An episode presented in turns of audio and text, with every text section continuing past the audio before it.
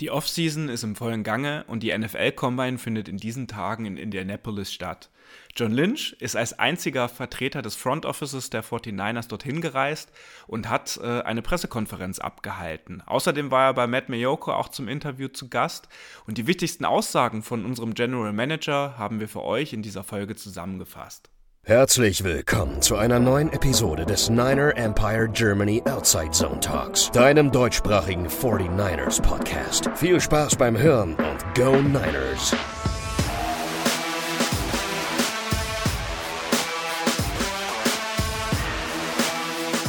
Wir melden uns mit einer brandneuen Ausgabe des NEG Outside Zone Talks bei euch. Es ist in den letzten Tagen ein bisschen was passiert. Es gab eine Pressekonferenz mit John Lynch in Indianapolis bei dem NFL Combine und äh, ich möchte heute mit zwei Personen so ein bisschen über die Aussagen von John Lynch sprechen. Das ist zum einen der Nick. Oh, hallo. Und zum anderen der Lars. Guten Abend, freut mich dabei zu sein. Ja, in diesen Tagen startet er jetzt äh, NFL Scouting Combine. Die Draft Pro äh, Prospects werden sich dort den Teams, den General Managern, aber auch den Coaches, äh, dem Staff der Teams vorstellen. Äh, ihr kennt das Prozedere direkt nach dem Super Bowl. Und ähm, das wird natürlich auch ein bisschen damit genutzt, äh, dass äh, dort auch ein paar mehr Infos dann über die Teams rüberkommen. So war es auch bei uns, bei den 49ers. John Lynch ist alleine dort angereist in äh, Indianapolis. Das heißt, Kyle Shanahan ist mit dem restlichen Coaching-Staff in Santa Clara geblieben, um vor allen Dingen auch noch am Coaching-Staff zu arbeiten. Nicht alle Trainerstellen sind äh, jetzt vollends besetzt. Das steht jetzt sozusagen noch auf der äh, Habensseite der Hausaufgaben von äh, Kyle Shanahan, aber auch von John Lynch. Und äh, er hat aber sowohl bei der Pressekonferenz als auch im Interview mit Matt Mayoko dann später nochmal hervorgehoben, dass sie natürlich trotzdem in diesen Tagen äh, sehr, sehr viel Kontakt wie immer haben, viel kommunizieren und sich äh, mehrmals äh, am Tag halt updaten und sich gegenseitig auch so ein bisschen fordern und pushen, hat er das genannt. Und das ist ja so ein bisschen der Unterschied vielleicht auch zu den Spielern. Ihr habt es äh, jetzt so vielleicht ein bisschen über die Social-Media-Kanäle auch mitbekommen. Unsere Spieler sind jetzt erstmal zum größten Teil in den Urlaub geflogen, um einfach ein bisschen sich auszuruhen, mal auch mental runterzukommen. Kai Shanahan hat ja auch ein paar Spieler in Cabo in Mexiko mitbesucht. Aber für ihn äh, ist da, glaube ich, nicht ganz so viel Zeit gewesen. Und deswegen lasst uns doch mal direkt so ein bisschen einsteigen. Und äh, die erste Sache, die ähm, John Lynch angesprochen hatte, war natürlich ein Update zu Brock Purdy zu geben. Ähm, er wird diese Woche jetzt noch weitere Untersuchungen bei Dr. Meister, äh, wie er ja äh, heißt, ähm, äh, durchlaufen.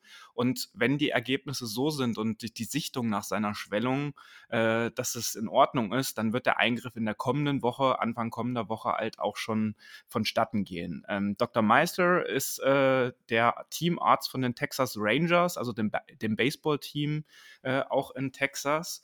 Und ähm, wir äh, haben jetzt nochmal durchgerechnet, wenn jetzt die Operation stattfinden sollte und es halt nicht diese Tommy John Surgery, die ein Jahr Ausfall bedeuten würde, ähm, mach, gemacht werden sollte, in sechs Monaten wäre halt dann auch Ende August oder Anfang September. Und ähm, die NFL-Saison 2023 startet am 10. September. Das heißt, das wäre selbst im allerbesten Fall sehr, sehr wenig Zeit, um wirklich fit zu werden, um dann auch spielbereit zu sein, um das Trainingscamp auch richtig mitzumachen.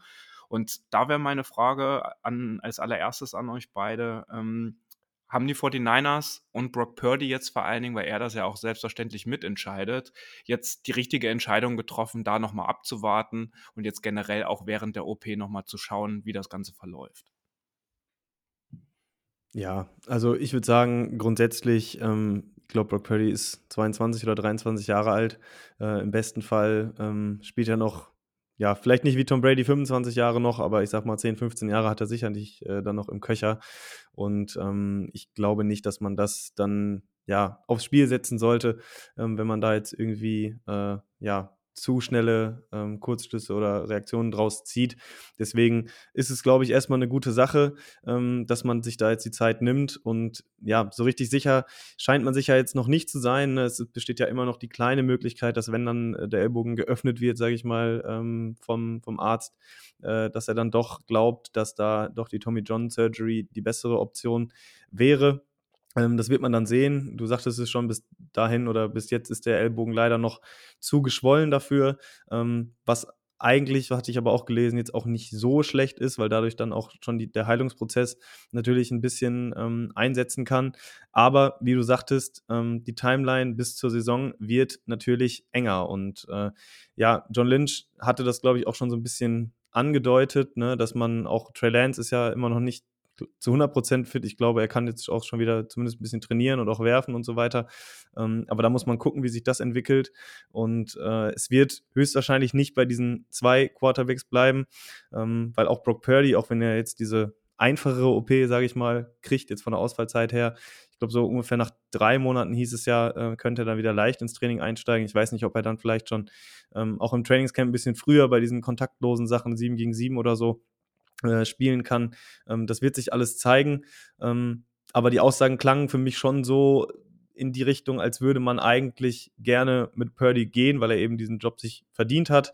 Ähm, man aber eben auch keine Bauchschmerzen hat, dass dann äh, Trey Lance das Ganze übernimmt und dementsprechend, ja, ist es nicht optimal gelaufen. Ne? Also diese Verletzung in dem Spiel sowieso, das haben wir jetzt ausführlich schon oft genug drüber gesprochen. Das war der Genickbruch in diesem Spiel und dass das dann eben auch noch solche Auswirkungen hat ähm, in jetzt die kommende Saison rein, war eigentlich, sage ich mal, das Worst-Case-Szenario für uns. Wir hatten ja auch gesagt, jetzt super, jetzt haben wir zwei junge Quarterbacks äh, auf dem Rookie-Vertrag, müssen uns da um den Cap erstmal keine Sorgen machen. Ähm, dass es jetzt so kam, wie es gekommen ist, ist scheiße, aber äh, ich glaube ähm, und hoffe, dass wenn er dann nächste oder übernächste Woche dann hoffentlich auch operiert wird, dass es dann auch der kleine Eingriff ist, äh, in Anführungsstrichen, und er dann ja relativ schnell auch wieder eine Option wird für uns. Ja, da bin ich auf jeden Fall voll, und ganz bei dir, ihn als Op Option zu haben, wird egal, äh, wie Trey Lance jetzt spielt, äh, wichtig sein. Auch wenn er jetzt vermutlich ja selbst bei der, bei der kleineren Operation nicht von Anfang an spielen können wird. Äh, und Trey Lance da einen super Job abliefert und wirklich äh, die, die Hütte abreißt, ist, glaube ich, trotzdem gut und wichtig, äh, Brock Purdy dahinter zu haben. Sowohl einfach als ja, als Backup, aber auch für, für im Training als, als, als Scout oder so. Äh, da bin ich mal gespannt. Äh, das wäre natürlich zum einen der, der Best Case, dass Trey Lance wirklich in den ersten Spielen, wenn er dann ja höchstwahrscheinlich spielen wird, äh, richtig abliefert. Und gleichzeitig ist es dann aber auch nochmal in der Saison relativ interessant, wie sie dann damit umgehen, wenn Brock Purdy wiederkommt und wenn Brock Purdy dann vielleicht nicht mehr den, den Starterjob sicher hat, den er ja im Endeffekt durch eine Verletzung bekommen hat und dann vielleicht auch durch diese Verletzung wieder verlieren wird oder könnte. Äh, aber im, im, Zweifelsfall war es auf jeden Fall meiner Meinung nach die richtige Entscheidung und eine alternativlose Entscheidung, die OP erstmal zu verschieben und erstmal äh, die Schwellung abheilen zu lassen. Weil bei, einer, bei einem geschwollenen Ellbogen zu operieren äh, ergibt meiner Meinung nach oder auch, ich glaube, den meisten Meinungen nach äh, absolut gar keinen Sinn. Und dementsprechend, äh, ja, bin ich einfach gespannt, wie, wie die Saison dann losgehen wird, wie sich äh, Trey Lance in den, in den, ja, vielleicht Preseason Games im, im Training Camp und äh, ja, den ganzen Preseason-Aktivitäten machen wird. Und äh, natürlich auch, wie es dann in die Saison geht, äh, wie die Timeline von Brock Purdy aussieht. Ich glaube, wir blicken wie jede Saison äh, auf der Quarterback-Position einer interessanten Offseason entgegen.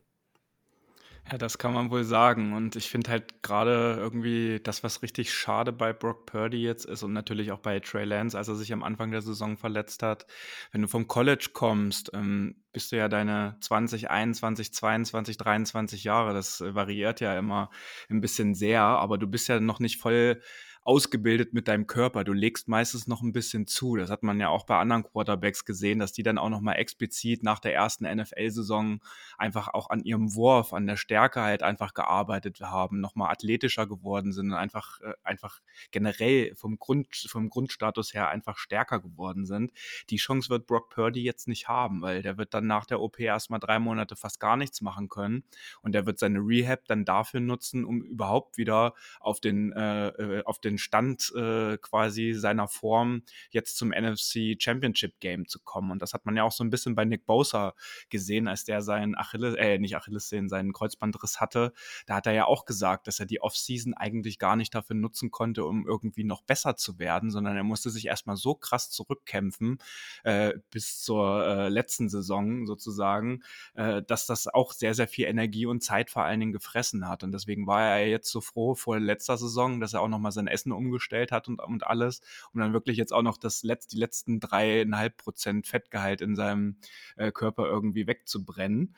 Und ähm, das tut mir halt irgendwie am meisten äh, leid für Brock Purdy, weil er jetzt auch in der Entwicklung einfach ein bisschen was verloren hat. Und ihr habt es gerade richtig angesprochen, äh, Lars, du vor allen Dingen, ähm, die Rehab von Trey Lance, die verläuft planmäßig und sehr gut. Er ist noch nicht bei 100 Prozent, hat John Lynch gesagt, aber er trainiert jeden Tag in der Facility und ich weiß nicht, ob er das gesehen hatte, der hatte jetzt am Wochenende auch aufgerufen äh, über Instagram, dass er nochmal zusätzlich äh, an einem College in der Bay Area halt trainieren wollte mit ein paar Receivern, ähm, weil er jetzt eben wieder in das Wurftraining auch richtig eingestiegen ist und gerade intensiv auch an seinem Wurf wieder arbeitet.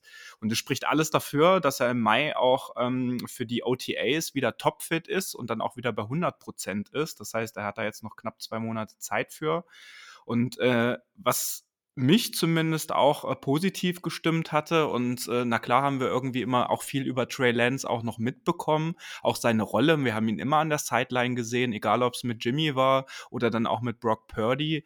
Ähm, äh, er stand ja immer den Quarterbacks auch richtig nah beiseite. Und das ist jetzt im Nachhinein noch mal ein bisschen deutlicher geworden. Das hat Brock Purdy auch noch mal hervorgehoben. Als er sich verletzt hat im NFC Championship Game, war der erste Person, mit der er dann richtig darüber gesprochen hat, Trey Lance. Und das hat Lynch auch noch hervorgehoben, dass äh, er ziemlich viel immer noch von ihm hält. Also klar muss er ja auch sagen, wenn er drei First-Round-Picks für ihn ausgegeben hat. Aber das Einzige, was bisher fehlte bei ihm, war halt einfach die Spielzeit. Und da wissen wir ja alle, wie das zustande gekommen ist. Und ihr habt das richtig zusammengefasst. Das wird halt äh, alles andere als eine ruhige Situation rund um unsere Quarterbacks. Und was ihr auch angesprochen hattet, das hat äh, John Lynch gestern auch sehr deutlich gemacht die 49ers werden definitiv Ausschau nach einem weiteren Backup-Quarterback halten, der dann an Stelle 3 äh, hinter Trey Lance und Brock Purdy auf dem Roster sein wird. Und wenn die Tommy John Surgery stattfinden sollte, dann ist ähm, Brock Purdy ja auch eigentlich für die komplette nächste Saison nicht äh, vorhanden. Da müsste man sich auch noch nach einem dritten Quarterback umschauen. Und ähm, er hat auch ganz deutlich gesagt, ich meine, das kennen wir schon äh, auch von letzter Saison, Jimmy Garoppolo wird an der Stelle nicht der dritte Quarterback bei den 49ers sein. Das haben wir zumindest jetzt auch nochmal richtig offiziell aus seinem Mund von John Lynch gestern auf der Pressekonferenz gehört. Aber das ist, denke ich, äh, die logische Konsequenz aus den letzten Wochen. Ja, ja. er hatte dann, ja, ich, ich übernehme mal gerade, ähm, weil, weil mir das gerade noch wichtig war, ähm, die Äußerungen von Kai Shanahan, die wirkten ja etwas harsh, sage ich mal, ähm, auf der äh, Abschlusskonferenz zur äh, Saison. Ähm, da gab es ja auch so ein paar Gerüchte, dass so das Tischtuch da so ein bisschen zerschnitten sein soll. Dann gab es dann ja noch äh, ganz leise Gerüchte, dass er vielleicht sogar hätte ähm, active sein können da für das äh, NFC Championship Game, aber sich dann dagegen entschieden hat. Was da jetzt letztendlich dran ist, werden wir nicht wissen. Ähm, das Verhältnis von Kai Shanahan und Jimmy Garoppolo war ja schon immer kein schlechtes, aber jetzt auch nicht, sage ich mal, dass sie, ja, weiß ich nicht, allerbeste Freunde waren. Es war halt ein gutes professionelles Verhältnis. Ähm, und ich sag mal, äh, wie das dann auseinandergegangen ist, ähm, irgendwas wird da gewesen sein. Ich sag mal auch schon das ganze Prozedere jetzt in der letzten Saison, ähm, wo dann die OP, äh, die die 49ers eigentlich nicht wollten, die dann doch äh, durchgeführt worden ist, wodurch man dann seinen Trade Value ja sich so ein bisschen versaut hat, sage ich mal. Er dann bei den 49ers geblieben ist und dann nochmal so ein bisschen übereingekommen ist.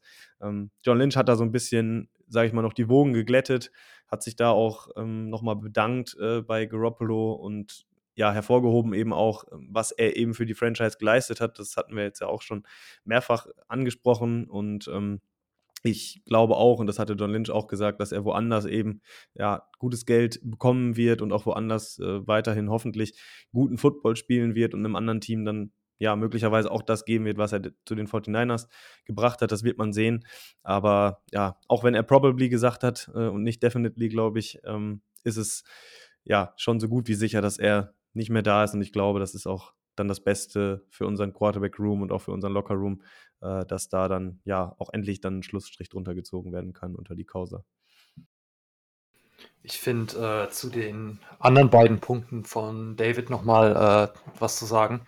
Ich finde äh, sehr interessant, wie vor, vor einem Jahr ungefähr, also in der letzten Offseason, es oft so dargestellt wurde, als wäre Trey Lance im Lockerroom überhaupt gar nicht beliebt und das hätten die Leute alle irgendwie ein schlechtes Verhältnis zu ihm und hätten viel lieber Jimmy Garoppolo. Und äh, wie das Narrativ irgendwie jetzt über die letzte Saison, obwohl er verletzt war, total geschiftet ist und ich das Gefühl habe, dass er im Lockerroom super beliebt ist und dass er wirklich dann ein guter Leader ist, obwohl er nicht gespielt hat. Und äh, das zeugt für mich irgendwie, finde ich, so ein bisschen von dem, was, was vielleicht auch die Teamleitung äh, um Kyle Shannon und John Lynch äh, ein bisschen bei Garoppolo vermisst hat, dass er auch für das Team da ist, wenn er, wenn er gerade nicht spielen kann. Und dass er eben bei Verletzungen oder in der Offseason oder so nicht einfach spurlos verschwindet, sondern eben ja Zeit mit dem Team verbringt, mit den Receivern trainiert, äh, einfach nur, keine Ahnung, bei den, bei den Spielen, wie David gesagt hat, an der Sideline steht oder so. Und äh, ja, das, das zeigt für mich einfach so nochmal ein anderes Form von, eine andere Form von Leadership, äh, die für einen Starting Quarterback oder für einen Franchise Quarterback äh, meiner Meinung nach eine der wichtigsten äh, Attribute ist. Was äh, mich auch direkt zu, zu Brock Purdy über, überfließen lässt nochmal. Äh, David hat da gesagt, dass in der, in der Entwicklung ein bisschen stoppen könnte. Äh, was meiner Meinung nach bei Brock Purdy aber wesentlich weniger relevant ist, als es zum Beispiel bei Nick Bosa war oder bei Trey Lance ist, äh, weil Brock Purdy eben nicht diese physischen Trades, die, die David angesprochen hat, die da ja eben gestoppt werden in der Entwicklung, äh, so unbedingt benötigt. Natürlich benötigt er physische Trades und muss auch, muss auch, ist auch schnell in, auf den ersten zehn Jahren sowas alles. Aber er macht ja trotzdem viel übers Decision Making und über, ja, über einfach den, den Football IQ, was jetzt, wo jetzt ja auch vor zwei Wochen oder letzte Woche die, die Statistik rauskam. Ähm, ich weiß nicht mehr genau, wie der Test hieß. Genau, und ich glaube, dass, dass so eine Verletzung für einen Quarterback wie Brock Purdy wesentlich weniger, ja, ein Rückschlag in der Entwicklung ist, als es zum Beispiel für Trey Lance wäre, weil der wesentlich mehr nochmal die physischen Tools mitbringt oder die physischen Tools auch braucht, um sich zu profilieren. Ja, stimmt. Unter dem äh, Aspekt habe ich das noch gar nicht betrachtet. Da hast du natürlich vollkommen recht. Ähm, und äh, ich finde gerade die Situation, die wir haben mit Trey Lance und mit Brock Purdy jetzt, ähm, das sind zwei, die richtig wollen und die auch diese Extra Mile gehen und äh, die an sich arbeiten wollen. Und deswegen mache ich mir auch bei Brock Purdy, egal ob das jetzt nach sechs Monaten sein wird oder nach drei bei, der, bei, dem kürzeren, bei dem kürzeren Eingriff oder dann erst nach zwölf Monaten, auch keine Sorgen, dass der relativ schnell dann auch wieder am Stand der Dinge wie vorher ist. Und ähm, vielleicht ist dann auch so ein bisschen in dem Spiel, weil das ist auch noch eine Sache, die jetzt in der Woche äh, zum Glück bekannt geworden ist und ich mich da auch echt extrem drüber freue, ist, dass Quarterbacks Coach Brian Greasy äh, den 49ers erhalten bleibt. Also es stand ja auch zur Debatte, ob er vielleicht wieder zurück zu ESPN geht oder äh, irgendwo anders hin der bleibt mindestens für eine Saison äh, den 49ers weiter äh, erhalten. Und ich finde, er hat auch einen maßgeblichen Anteil daran, dass wir mit drei verschiedenen Quarterbacks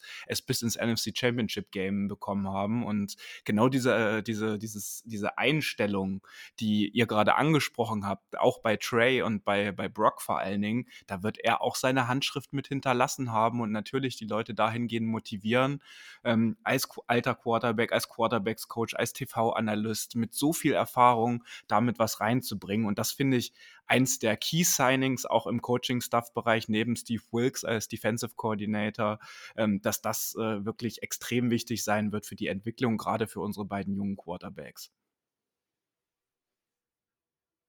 Ja, absolut. Ähm, Coaching-Staff, ich weiß jetzt nicht, ob wir es schon hatten jetzt in den letzten Folgen. Ich meine, ja, ähm, kommt noch Clint Kubiak hinzu. Ne? Also finde ich, gehört auch dazu, ist er auch schon noch ein recht junger Coach, äh, der, glaube ich, auch Offensive Coordinator ähm, war äh, bei, den, bei den Vikings, der Sohn von Gary Kubiak, der damals Head Coach bei den, bei den Broncos war. Also auch schon jemand, der relativ profiliert ist, äh, sage ich mal, und jetzt letztes Jahr dann auch bei den Broncos ähm, ja, Passing Game Coordinator, Quarterbacks Coach war. Das war jetzt möglicherweise nicht so erfolgreich, äh, beziehungsweise nicht nur möglicherweise, das war nicht so erfolgreich, glaube ich, muss man jetzt nicht schön reden.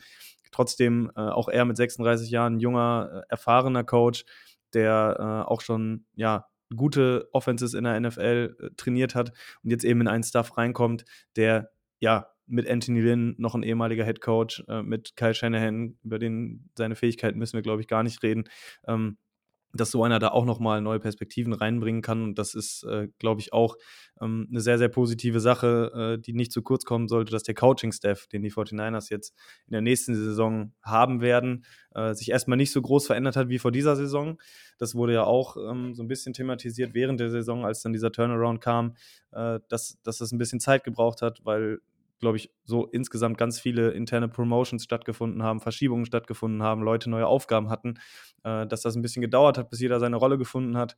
Ähm, das wird hoffentlich dieses Jahr ja ein bisschen schneller gehen und dadurch, dass da jetzt noch so viel Wissen und Qualität von außen äh, reinkommt, sind da meine Erwartungen auch äh, recht hoch dementsprechend. Äh, das sollte auf jeden Fall nicht zu kurz kommen. Und Nick, weil du es eben äh, angesprochen hattest, ähm, diesen Test, sage ich mal, äh, den ja, die Spieler jetzt seit 2015, glaube ich, oder 16 ähm, im Vorfeld von dem NFL-Draft machen. Ähm, da hat man in der breiten Berichterstattung tatsächlich noch nicht so viel ähm, von gehört. Letzte Woche hatte Matt Barrows äh, vom Athletic da einen Artikel zugebracht. Ähm, das nennt sich der S2 Cognition Test und ähm, ich hatte das jetzt so verstanden, ich versuche das mal kurz zusammenzufassen, ähm, dass das jetzt nicht so ein Intelligenztest ist, wie dieser Wonderlic-Test, glaube ich, den die äh, Prospects ja auch machen, sondern mehr so ein bisschen, ja, Neuro, neurotechnologisch, sage ich mal, Gehirnströme versucht ähm, so, so, zu analysieren und da dann auch Ergebnisse ähm, bei rauskommen, die ja natürlich noch nicht so äh, proven sind, aber äh, durchaus mittlerweile ich sagte ja, seit sechs, sieben Jahren wird das jetzt gemacht, ähm, so ein bisschen den Success vorhersagen können. Und genau, was dabei rauskam, war eben, dass da Brock Purdy vor allem einen sehr, sehr hohen Score hatte in diesem Test, ähnlich wie Mahomes, Drew Brees, Josh Allen, Joe Burrow, also wirklich ähm, die Creme de la Creme der Quarterbacks und er da wirklich äh, auch sehr, sehr gut abgeschnitten hat. Ähm, Trey Lance hatte auch ordentlich abgeschnitten. Brock Purdy äh, hat da, sage ich mal, noch besser abgeschnitten. Und um das mal einzuordnen, ähm, also es wurden ähm, an 27 Starting Quarterbacks wurde das Ganze ähm, gemessen, weil wie gesagt, äh, Veterans wie jetzt Brady oder so, die schon länger äh, in, der, in der Liga sind, bei denen wurde der Test noch nicht gemacht. Und äh, bei denen, die äh, ja ein Testergebnis über 90 hatten, ähm, da war es auch so, dass äh, die ein äh, ein Passer-Rating über 90 hatten ähm, in der NFL. Das waren insgesamt 13 Quarterbacks. Und die anderen, die ein, äh, ein Passer-Rating unter 90 hatten, die hatten auch in, diesen, ähm, in diesem S2 äh, ähm, schlechtere Ergebnisse. Natürlich, ne, das ist jetzt eine Korrelation, ob das dann auch wirklich letztendlich kausal ist, wird man wahrscheinlich schlecht nachweisen können. Ähm, aber es ist auf jeden Fall ein gutes Indiz, ähm, vor allem, weil wir ja bei Brock Purdy diese Spielintelligenz und diese schnelle Diagnose vom Spielfeld immer hervorgehoben haben äh, ist das vielleicht ja, interessant mal zu sehen, dass es da auch ja jetzt Statistiken, sage ich mal, zu gibt, ähm, die das so ein bisschen unterstreichen und dann auch, ja, man sagen kann, okay, da weiß man vielleicht so ein bisschen, wo es herkommt. Ja, witzig, dass äh, Nick das gleich angesprochen hatte. Als du vorhin noch nicht da warst in der Vorbesprechung, hatten wir darüber gesprochen, dass wir das gerne heute hier auch für unsere Hörerinnen und Hörer nochmal äh, aufbereiten wollten, weil das ja dann doch um, äh, hochinteressant. Also ich persönlich war da äh, sehr angetan auch von dem Artikel und habe mich da gerne eingelesen. Und wenn man sich das jetzt einfach nochmal vorstellt und sich in die Situation von Quarterbacks auf so einem Spielfeld ein bisschen hineinversetzt, was da einfach auch an Informationen durch das Gehirn schießt, wenn man guckt, welche Formation stellen sich da auf, wo kommt der Safety, wo der Linebacker, welche Routen werden gelaufen, oh, der ist jetzt zu, da geht es ja auch um die Reads ein bisschen. Natürlich hat das mit kognitiven Fähigkeiten zu tun und die Quarterbacks, die kein gutes Decision-Making ha haben und die nicht auch den dritten und vierten Read gut anbringen können, die äh, werden dann äh, natürlich auch schneller äh, gesackt oder äh, produzieren mehr Fehler. Also es hat, wird schon äh, eine gewisse Form vom kausalen Zusammenhang natürlich haben. Ähm, ob das natürlich jetzt eins zu eins dann übertragbar ist, wenn man in diesen Tests äh, sehr gut abschneidet, dass man, dass das, dass, dass das dann auch aufs Passer-Rating sozusagen umgemünzt werden kann, das wird sicherlich noch sehen. Aber das haben wir bei Brock Purdy, wenn wir ehrlich sind, ist das eigentlich so mehr oder minder die wissenschaftliche Untermalung von dem, was er auf dem Feld auch so ein bisschen gezeigt hat. Ne? Also gerade mit den starken dritten und vierten Reads, die er hat, dass er die Plays extenden kann, dass er sehen kann, wenn der Safety durchblitzt, wie, äh, äh wie bewege ich mich und die zehn Yards, äh, die Nick gerade angesprochen hat, dass er auf den ersten zehn Yards sehr schnell äh, ist, das kommt ihm natürlich auch noch mit zu, äh, zugute.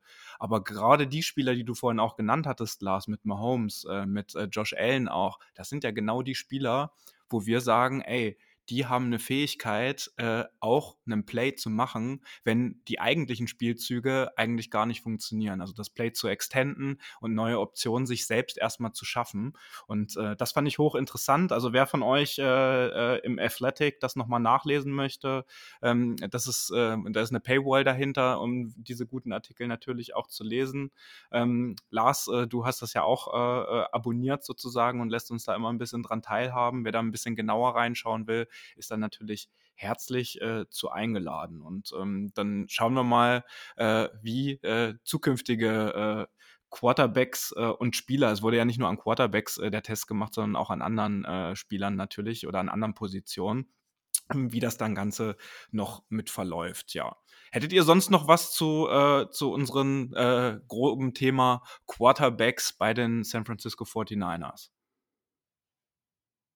Von meiner Seite nicht. Nee. Okay, sehr gut. Ähm, das nächste, was äh, John Lynch gestern angesprochen hat, ist nochmal, da können wir ja zumindest kurz nochmal drüber sprechen, ähm, dass er immer noch sehr begeistert darüber war, ähm, dass sie es geschafft haben, Steve Wilkes als unseren neuen Defensive Coordinator äh, zu verpflichten, weil er hat nochmal wirklich erwähnt, dass äh, er äh, vor allen Dingen die Arbeit von Demico Ryans auch weiterführen soll und vor allen Dingen natürlich mit seiner eigenen persönlichen Note äh, auch noch weiterentwickeln soll. Und ähm, das hat man ihm richtig angesehen. Also gerne auch nochmal die PK von ihm angucken. Äh, bei dem Thema haben seine Augen echt äh, sehr äh, krass geleuchtet und ähm, das fand ich nochmal ganz schön als Bestätigung. Und der ist, wie gesagt, jetzt auch zu Hause mit Kai Shanahan geblieben in Santa Clara, um natürlich den weiteren Staff äh, rund äh, um ihn und um Kai Shanahan dann auch aufzubauen, weil äh, die natürlich jetzt auch schon drüber gucken, welche äh, Picks kommen für die 49ers jetzt auch beim Draft in Frage und ähm, wie wollen sie sich aufstellen und welche Needs sind dann vor allen Dingen erstmal intern bei den 49ers vorhanden. Und äh, ich weiß nicht, wie es euch geht. Ich kann es eigentlich auch kaum erwarten, ihn dann äh, bei den OTAs äh, mitzuerleben, auch im Trainingscamp, äh, wie er dort agiert. Er ist ja ein Players Coach, äh, so wie auch die Miko Ryans, der die Leute gut motivieren kann, der aber auch ein Standing vor allen Dingen immer in seinen Teams hatte. Das hat man ja auch bei seinem letzten Team bei den Panthers so ein bisschen gesehen, äh, bei ein äh, paar Sequenzen. Und äh, ich persönlich bin da immer noch äh, wirklich sehr, sehr froh über dieses Signing. Ja, ich finde grundsätzlich, dass äh, gerade das, das Bilden des Coaching-Stuffs in den letzten Jahren, beziehungsweise in der, in der ganzen Ära John Lynch, Kyle Shanahan, eine der allergrößten Stärken äh, von den 49ers ist. Dass man, man, man sieht das wirklich daran, wie viele, wie viele Head Coaches äh, aus, aus dem ja doch recht jungen Coaching Tree von Kyle Shanahan jetzt schon äh, ja entsprungen sind, äh, wie, wie oft Defensive Coordinator jetzt schon äh, abhanden gekommen sind, weil sie einfach so gut performt haben. Und äh, auch wie, wie Mike McDaniel, äh, ein Offensive Coordinator, äh, direkt als na, ein Jahr nach dieser Beförderung äh, weiter befördert wurde zum, zum Head Coach.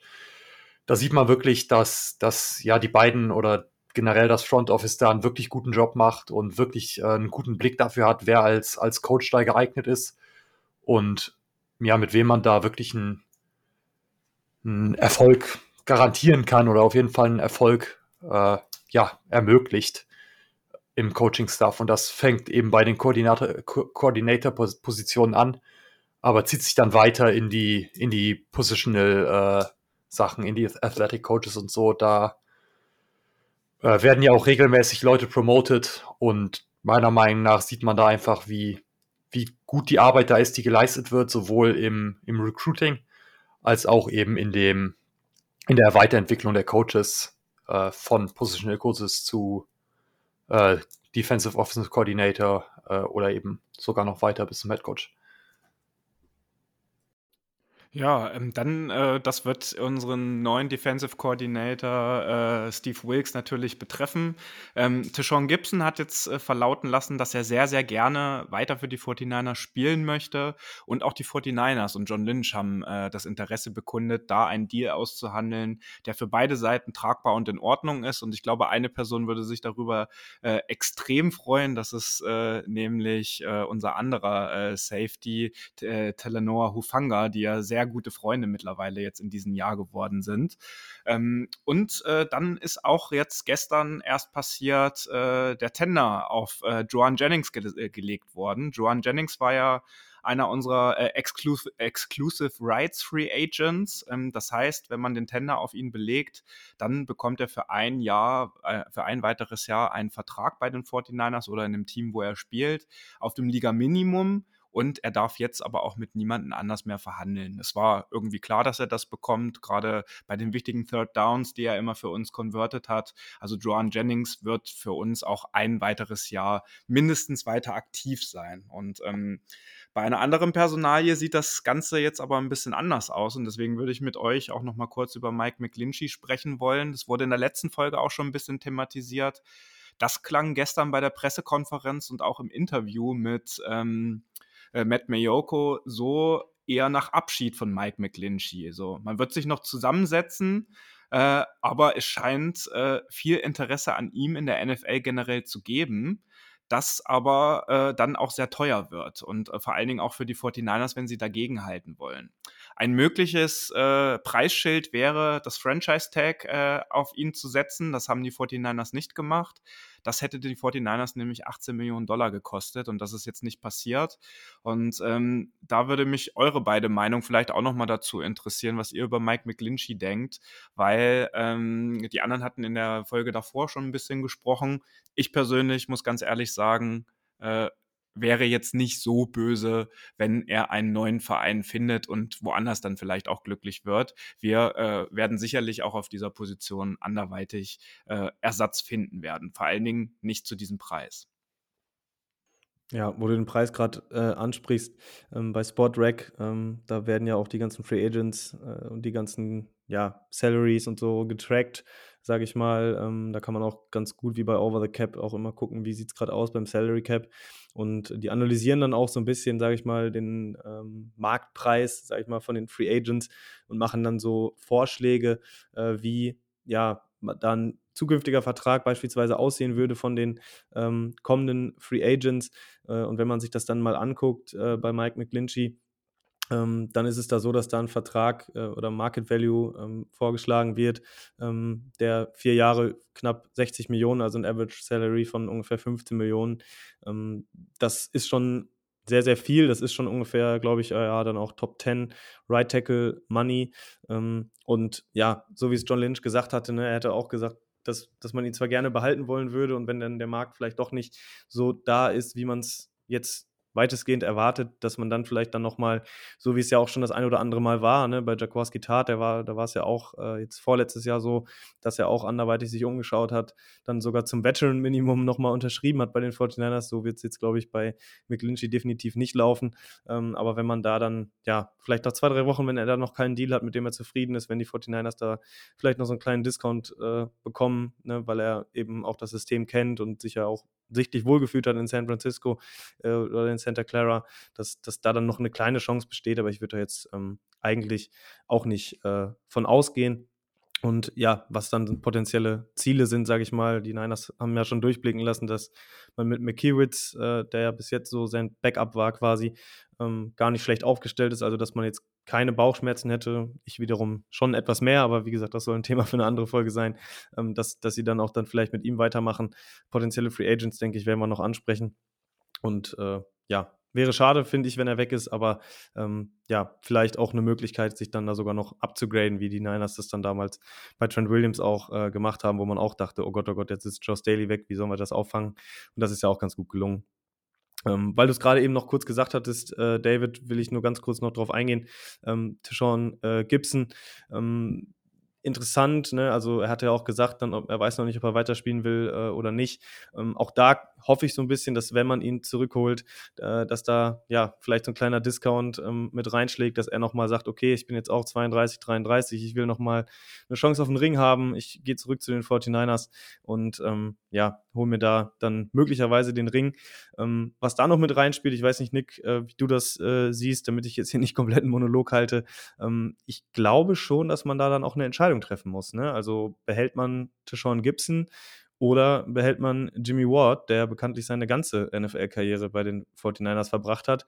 Jetzt letzte Saison nicht so ganz zufrieden war damit, ne, dass er als Nickelback spielen musste, was natürlich den 49ers dahingehend, sage ich mal, ein Argument gibt, ihn möglicherweise nochmal mit einem Vertrag auszustatten, weil er eben ähm, ja so vielseitig ist und dann auch noch tendenziell den Nickel-Spot besetzen könnte. Ähm, und ja, in meinen Augen äh, sieht es aktuell eher danach aus, äh, dass man Tishon Gibson behält. Ähm, Fans aber trotzdem um Jimmy Ward auch ziemlich schade eigentlich. Ja, da bin ich voll bei dir. Also Jimmy Ward ist natürlich äh, ja, das, der Spieler, der jetzt am längsten bei den 49ers ist, äh, der noch aktiv ist. Und es, es wäre natürlich schade, wenn man, wenn man ihn da ziehen lassen muss oder wenn man ihn ziehen lässt. Aber für mich sieht es sehr stark danach aus. Also auch schon nach der letzten Saison, äh, in den letzten Spielen oder nach den letzten Spielen viel eher, hat man immer schon so ein bisschen diese, diese Abschiedsstimmung mitbekommen, hatte ich das Gefühl. Er hat sich gefühlt schon von den, von den meisten verabschiedet. Natürlich ist es immer nach einer Saison, verabschieden sich die Spieler untereinander immer so ein bisschen. Äh, aber ich fand das trotzdem vom Gefühl her, äh, wirkt es sehr stark so, als würde, würde er sich mental auf jeden Fall schon darauf vorbereiten, die, die 49ers in dieser Offseason zu verlassen. Und ich glaube auch, dass das natürlich schade, aber trotzdem verkraftbar wäre. Gerade wenn man Tishon Gibson äh, halten kann, ist es, glaube ich, definitiv eine Sache, die, ja, die man abfedern kann. Und dementsprechend klingt es jetzt vielleicht ein bisschen hart, wenn man sagt, es ist es für mich okay, wenn, wenn er geht, gerade weil er eben einer der Spieler ist oder der Spieler ist, der am längsten da ist. Aber für mich wäre es okay.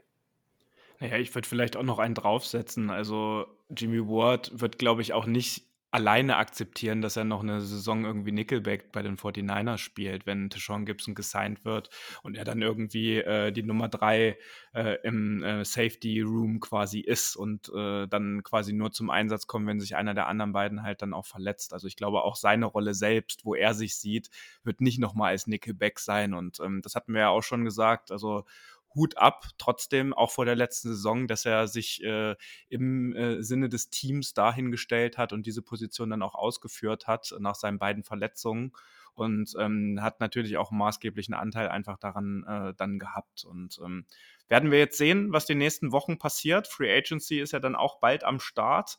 Und ähm, dann werden wir mal gucken, wenn das neue Liga-Jahr startet, wer hinter Hufanga dann der zweite Safety im Roster der 49ers sein wird. Ähm, über einen Abgang haben wir noch gar nicht gesprochen hier im Podcast und äh, das ist Nick Cray. Das war unser Chief of Staff, äh, also äh, derjenige, der äh, auch so ein bisschen den Hut auf hatte bei dem Ganzen. Er war aber vor allen Dingen bei den Spielen äh, auffällig, weil er derjenige war, der die Boombox beim Einlauf des Teams immer getragen hat. Und der ist ja mit Demico Ryans jetzt äh, rüber zu den Houston Texans gewechselt. Und John Lynch hat das auch noch mal zum Thema gemacht bei der Pressekonferenz, weil natürlich gefragt wurde, wer übernimmt denn jetzt diesen Job, die Boombox äh, sozusagen beim äh, Einlauf äh, zu übernehmen. Es ist ja schon bekannt, dass Debo und vor allen Dingen auch Trent Williams sich immer so ein bisschen um die Musikauswahl zusammen kümmern. Und da wird jetzt intern würdiger Nachfolger gesucht. Und da hat sich jetzt gestern Abend äh, erst unser Longsnapper Tabor Pepper äh, so ein bisschen selbst ins Spiel gebracht, weil er wohl ziemlich viele äh, DMs äh, auf allen Kanälen, auf Twitter, auf Instagram und Facebook bekommen hat, warum er das denn in Zukunft nicht macht. Und ähm, das äh, finde ich eine witzige Randanekdote. Ähm, wer sich vielleicht mit Tabor Pepper auch schon mal ein bisschen beschäftigt hat, äh, der ist schon auch irgendwie ein lustiger Typ und äh, ja, ich weiß, man kann ihn eigentlich gar nicht so richtig beschreiben. Er ist halt so ein, so ein richtiger, mir fehlt das Wort gerade dazu, so, äh, äh naja, jetzt helft mir mal, jetzt, jetzt fällt mir das Wort nicht ein. Also, ich weiß auch nicht, was. Also, ist, er ist halt ein Typ. Er ist ein Typ, äh, sozusagen. Ja. Man kann es äh, schwer beschreiben. Und äh, wenn wir auf ihn jetzt vielleicht noch mal zu sprechen kommen, weil es äh, er auch auf unsere Special Teams, er hat nämlich auch einen neuen Vertrag mit den 49ers unterschrieben. Drei Jahre lang bleibt er uns erhalten und er bekommt dafür 1,5 Millionen Dollar garantiert. Das ist unter den Longsnappern in der NFL äh, jetzt einer der Top 3 Verträge. Also auch da haben wir jetzt quasi den, einer unter den Top 3 bezahltesten Longsnapper im Team. Und ähm, nach dem Signing oder der Verlängerung von äh, Wisnowski äh, und Pepper jetzt fehlt eigentlich jetzt nur noch Robbie Gold. Und da wären wir ja vielleicht auch noch mal bei dem Thema Franchise Tag. Das würde nämlich bei Robbie Gold 6,5 Millionen Dollar für das äh, nächste Jahr kosten. Und da weiß ich auch nicht, ob die 49ers bereit sind, diesen Preis dann auch wirklich zu zahlen, weil John Lynch hat gestern auf der Pressekonferenz auch nochmal verlauten lassen, jetzt im Combine und dann vor allen Dingen auch in der Zeit vor dem Draft werden sie sich mit dem ein oder anderen Kicker von den Colleges, die sich jetzt auch im Draft anbieten, das Gespräch suchen und dann werden wir vielleicht auch schon nach dem Draft eine Richtung haben, ob wir äh, Robbie Gold nochmal in San Francisco für die 49er spielen sehen oder nicht. Und da wäre meine Frage an euch, ist der so wichtig, für uns, dass ihr sagen würdet, diese 6,5 Millionen Dollar oder wenn man jetzt schaut, was er ist ja vielleicht auf dem Markt für zwei, drei Jahre wert, äh, nochmal zu sein, weil wir erinnern uns alle an seine Statistik, auch in den Playoffs, die perfekten PATs, die perfekten ähm, Field Goals, die er in, in seiner Postseason-Karriere hat. Ähm, Wäre euch das wert oder sollen wir jetzt schon mal an morgen denken und einen Kicker jetzt vielleicht auch im Draft holen? Also ein Franchise-Tag äh, bitte nicht. Also das hatten wir ja schon mal mit ihm, dass wir ihn getaggt hatten. Ähm, aber ich glaube, dass unser Salary Cap jetzt vor allem diese Saison dann auch äh, ein bisschen wichtiger ist, als dass wir dann 6,5 Millionen für einen Kicker ausgeben sollten. Aber ähm, ja, man weiß nie. Äh, bei Gold klang es ja so ein bisschen so, als würde er eigentlich gerne weitermachen wollen. Ne? Also er wirkte relativ motiviert nach dem letzten Spiel dann auch. Ähm, aber ich denke, das ist dann mit ihm auch so ein Thema, ne, familiär. Er hat ja auch lange in Chicago gespielt. Ich glaube, seine Familie ist da immer noch. Das war ja auch so ein Knackpunkt damals dann, als er diesen drei- oder vier Jahresvertrag unterschrieben hatte, ähm, dass er dann nochmal weg von seiner Familie ist. Ähm, ich denke, er wird sich das gut überlegen. Und ich könnte mir auch vorstellen, dass das so ein bisschen, ja, ihm so ein bisschen Feuer unter den Arsch, sagt man so schön auf Deutsch, äh, machen soll, dass John Lynch da jetzt solche Äußerungen tätigt, dass er eben sagt, gut, da müssen wir uns eben auch umgucken, Due Diligence machen, ähm, weil ja, ohne Kicker wäre eben auch blöd. Äh, ich glaube schon, dass es nicht schlecht wäre, äh, wenn das Special Teams oder die Special Teams so zusammenbleiben, wie sie jetzt waren. Äh, klar ist er sehr verlässlich gewesen, aber, und ich will ihm da jetzt gar nicht irgendwie zu nahe treten oder so, ähm, bei den längeren Field Goals, also ich sag mal jetzt so 50 plus, ähm, das sieht man dann ja auch immer in der Übertragung, ne? das wird dann ja auch immer daran gemessen, wie äh, weit waren die Pre-Game-Kicks, von wo wurden die versenkt. Äh, da hat er ja schon so ein bisschen seine Probleme gehabt. Also ich glaube, dass da seine, seine Kraft in den Beinen ähm, auch dann im Alter ein bisschen äh, Tribut zollen musste, ähm, sodass man sich da auch so ein ja, so einen kleinen Spielraum auch irgendwo wegnimmt, ne? wenn man jetzt weiß, okay, ich habe einen Kicker, der schießt auch mal locker einen 55 Yard Field Goal, mein Gott, wenn es daneben geht, geht es daneben, äh, aber wenn ich weiß, der hat nicht mal die Kraft dafür und das war bei Gold offensichtlich dann am Ende so, ähm, dafür spricht übrigens auch noch, dass er die Kickoffs dann auch des Öfteren, ähm, wenn der Wind nicht richtig war, auch seltenst, äh, wenn er die gekickt hat, dann auch zum Touchback gekickt hat, ähm, dass man da vielleicht sogar ja auch ein Upgrade dann vertragen könnte.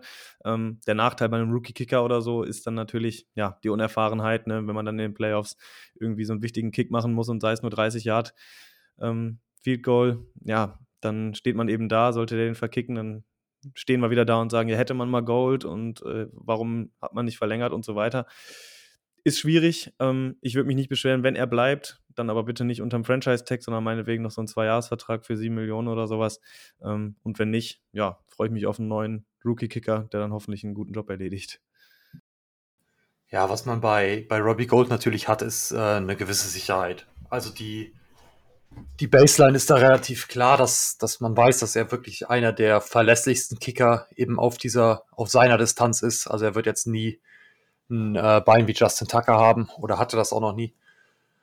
Aber dennoch weiß man, dass, dass er wirklich in den Momenten, wo er schießen muss, dann auch wirklich in 99 Prozent der Fälle da ist und dass er dann auch wirklich die, die Goals versenkt.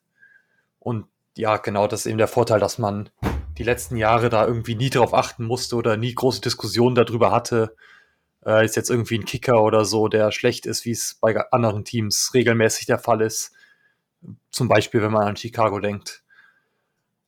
Und genau, da muss man da einfach abwägen, äh, muss gucken, wie viel er haben möchte, dafür, dass er nochmal äh, zwei, drei Jahre bei uns spielt.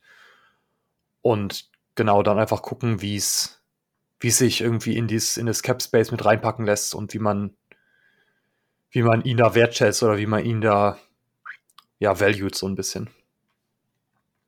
Ja, da bin ich auch bei euch. Also 6,5 Millionen Dollar wären wir definitiv da zu viel. Ähm, auch wenn man natürlich nie vergessen sollte, gerade wenn es für uns hoffentlich wieder in die Postseason geht, dass dann natürlich die Kicker auch eine große Rolle spielen und vor allen Dingen bei uns auch in der Vergangenheit gespielt haben und Robbie Gold natürlich ein Grund war, warum wir auch dreimal im NFC Championship Game in den letzten vier Jahren standen, weil auf ihn dann einfach in diesen Situationen in der Clutch-Time auch einfach Verlass war. So. Und das ist natürlich dann bei einem etwas etwas jüngeren Kicker äh, muss das natürlich nicht so sein, aber kann natürlich äh, dann auch äh, Gefahren mit sich bringen. Aber auch da werden wir in den nächsten Wochen sicherlich ein bisschen schlauer sein. Und das wären so ein bisschen die Themen gewesen, die ich gerne mit euch so als Newsblog über die 49ers besprechen wollte.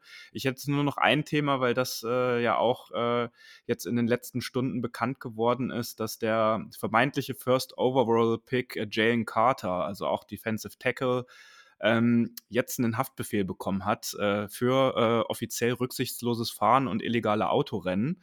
Ähm, da gab es einfach einen Vorfall im Januar, da gab es einen Autounfall, wo eins seiner Teammates ums Leben gekommen ist und jemand aus dem Staff also wirklich mit Todesfolge. Und erst hieß es, dass er da gar nicht dabei war und relativ weit von diesem Unfall entfernt war. Und die Aussagen waren dann aber leider ein bisschen widersprüchlich und jetzt ist, hat er halt einen Haftbefehl bekommen. Das wird sich ja auch auf äh, den Draft ein bisschen auswirken. Und ich spreche das deswegen an, weil wir, wenn wir an die Stelle 3 gucken, das sind nämlich die Cardinals und an Stelle 5 die Seahawks, sind das natürlich dann äh, auch äh, sozusagen, kommt Jalen Carter jetzt auch für die in Frage, weil der durch so ein Verhalten natürlich ein bisschen absacken wird. Aber es ist jetzt bis zum Draft auch noch ein paar Wochen Zeit, da können sich gewisse Dinge auch noch klären. Ähm, besteht die sehr große Gefahr, dass so jemand dann natürlich bei uns in der Division spielt und wir dann so einen starken Defensive Tackle, genauso wie aber auch auf Edge, Will Anderson äh, steht ja da auch noch ein bisschen mit im, im Fokus. Ähm, könnten bei uns in der Division landen. Und ähm, da wäre meine Frage an euch: Wird das jetzt einen direkten äh, Einfluss auf den Draft haben, wenn sowas, äh, also ne, dass das jetzt eine dumme und eine Hornochsenaktion ist, ist völlig klar. Darüber müssen wir, glaube ich, jetzt nicht diskutieren. Aber ähm, wird das jetzt auch einen großen Einfluss auf seine sportliche Karriere nehmen? Ja, also ich denke schon, dass, dass es definitiv äh, ja, ein Team entweder dazu bewegen kann, ihn nicht zu nehmen oder halt ja einfach dafür sorgt, dass er vielleicht zwei, drei Plätze weiter rutscht oder vielleicht sogar noch mehr. Ich weiß nicht, wie die, wie die Teams da aufgestellt sind. Ich zum Beispiel, also ich habe das Gefühl, dass die 49ers, äh, dass für die 49ers in gewisser Weise schon, eine, schon so eine kleine Art Red Flag wäre, dass die äh, da jemanden nicht unbedingt äh, draften wollen würden, der ja eben legale Probleme hat oder, oder rechtliche Probleme hat, viel eher. In die äh, was man ja in kommen wir ja jetzt zum Glück nicht, ne? In diesen Jahren. Ja, nee, nee, genau. Also, also ich, ich wollte nur sagen, dass, dass es sicher auch außer den 49ers noch andere Teams gibt, äh, die das genauso handhaben, die da die, den Charakter und gerade auch, dass er da nicht zu den Sachen steht, die er da gemacht hat, dass er dabei war, äh, sondern sowas alles. Äh, dass es da andere Teams sicher noch, auch noch gibt, die ja vielleicht ihm da dann so ein bisschen die, den Trust absprechen oder die, die, die, ja, die Vertrauenswürdigkeit absprechen würden äh, zu den Sachen, die er dann vielleicht auch in den Interviews sagt oder so. Und dass er dadurch meiner Meinung nach auf jeden Fall das Potenzial hat, ein paar Plätze weiter zu rutschen. Ob es dann zu den Seahawks ist, wird sich, wird sich zeigen. Äh, aber auf seine persönliche sportliche Karriere wird es meiner Meinung nach auf jeden Fall für den Landing-Spot äh, eine Auswirkung haben. Ob das dann positiv oder negativ ist, kann man im Vorhinein natürlich nie wissen. Ja, er hatte selber jetzt, glaube ich, noch ein Statement äh, rausgebracht, ähm, dass er da jetzt irgendwie zur vollen Aufklärung auf jeden Fall beitragen will und äh, er sich auch sicher ist, dass er dann von jeglicher Schuld oder was auch immer äh, freigesprochen wird, wie das dann letztlich aussieht. Ähm, ja, denke ich, müssen wir nicht bewerten. Das werden die dann, glaube ich, schon hoffentlich ähm, richtig auch äh, bewerten und dann auch dementsprechend ihn bestrafen.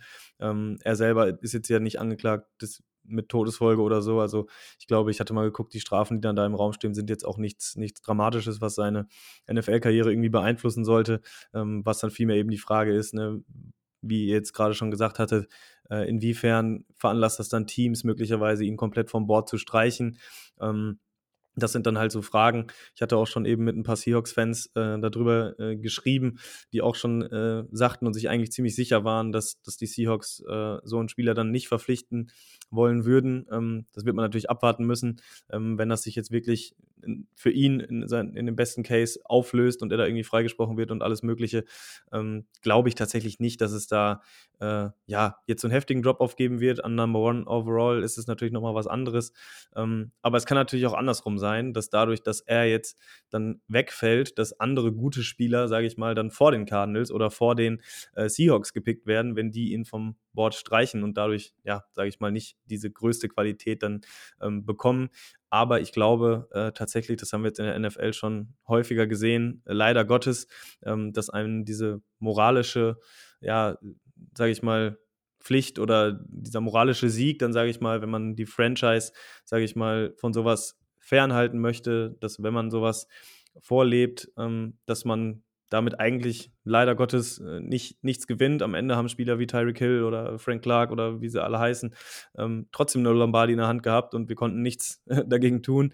Ähm, dementsprechend wird es sicherlich irgendwelche Teams geben, die dann sagen, ah mein Gott, der hat eine zweite Chance verdient und der hat uns so überzeugt, ähm, dass sie ihn dann trotzdem nehmen werden und der dann im Zweifel da dann auch ja, eine ganz normale NFL-Karriere verbringen wird äh, und auch dann Erfolg haben wird.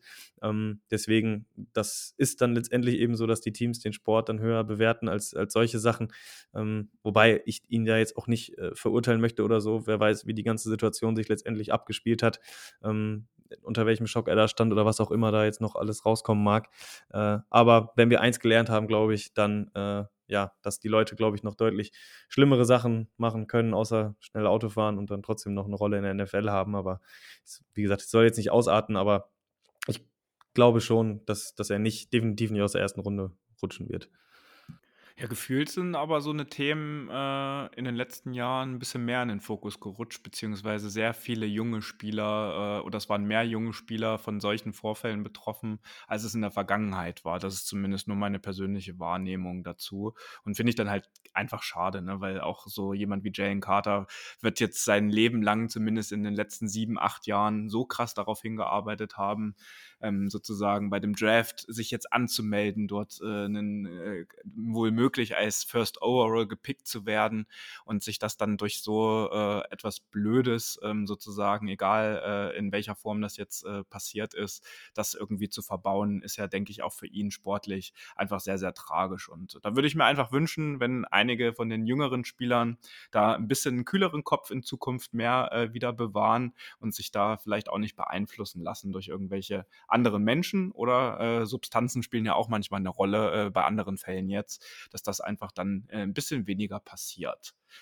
So, liebe Hörerinnen und Hörer des NEG Outside Zone Talks. Ihr seht, es ist eine Menge los bei den 49ers, auch wenn die Saison gerade erst aufgehört hat. Dass die 49ers sind wieder mitten im Wandel drin. Wir hoffen, wir konnten euch mit der Folge wieder ein bisschen updaten und auch die Gedankengänge ähm, des Front Offices noch ein bisschen näher bringen. Und wir schauen aber gerade auch parallel mal so ein bisschen, wie ihr uns unterstützen könnt, weil wir hatten ja die Umfrage so ein bisschen oder das, den Feedbackbogen für euch entwickelt, wo wir sehr viel Rückmeldung bekommen haben. Die Sachen nehmen wir natürlich hier auch in unsere neuen Folgen mit rein. Und äh, eine Sache wird zum Beispiel sein, dass wir das ein oder andere neue Mikro nochmal anschaffen wollen. Und ähm, wir sind jetzt gerade in der Endphase der Konzipierung, wie ihr uns unterstützen könnt. Da würden wir uns jetzt auch in den nächsten Tagen nochmal bei euch euch melden und auch in der kommenden Folge das nochmal ein bisschen erläutern, wie ihr uns, äh, den NEG Outside Zone Talk, vielleicht ein bisschen unterstützen könnt, weil wir hier natürlich auch immer eine Menge Arbeit reinstecken. Wir wünschen euch jetzt aber erstmal äh, einen angenehmen weiteren Tagesverlauf und vor allen Dingen ähm, jetzt auch noch eine entspanntere Zeit, ähm, wo man nicht die ganze Zeit aufs Handy guckt und gebannt schaut, was ist vor dem nächsten Spiel los. Wir halten euch up to date, genauso wie wir das jetzt in dieser Folge gemacht haben. Und es wird sicherlich nicht langweilig. In diesem Sinne, wir hören voneinander und Go Niners! Das war der Niner Empire Germany Outside Zone Talk. Streamt und abonniert uns auf allen gängigen Kanälen unter ad 49 ersempire GER.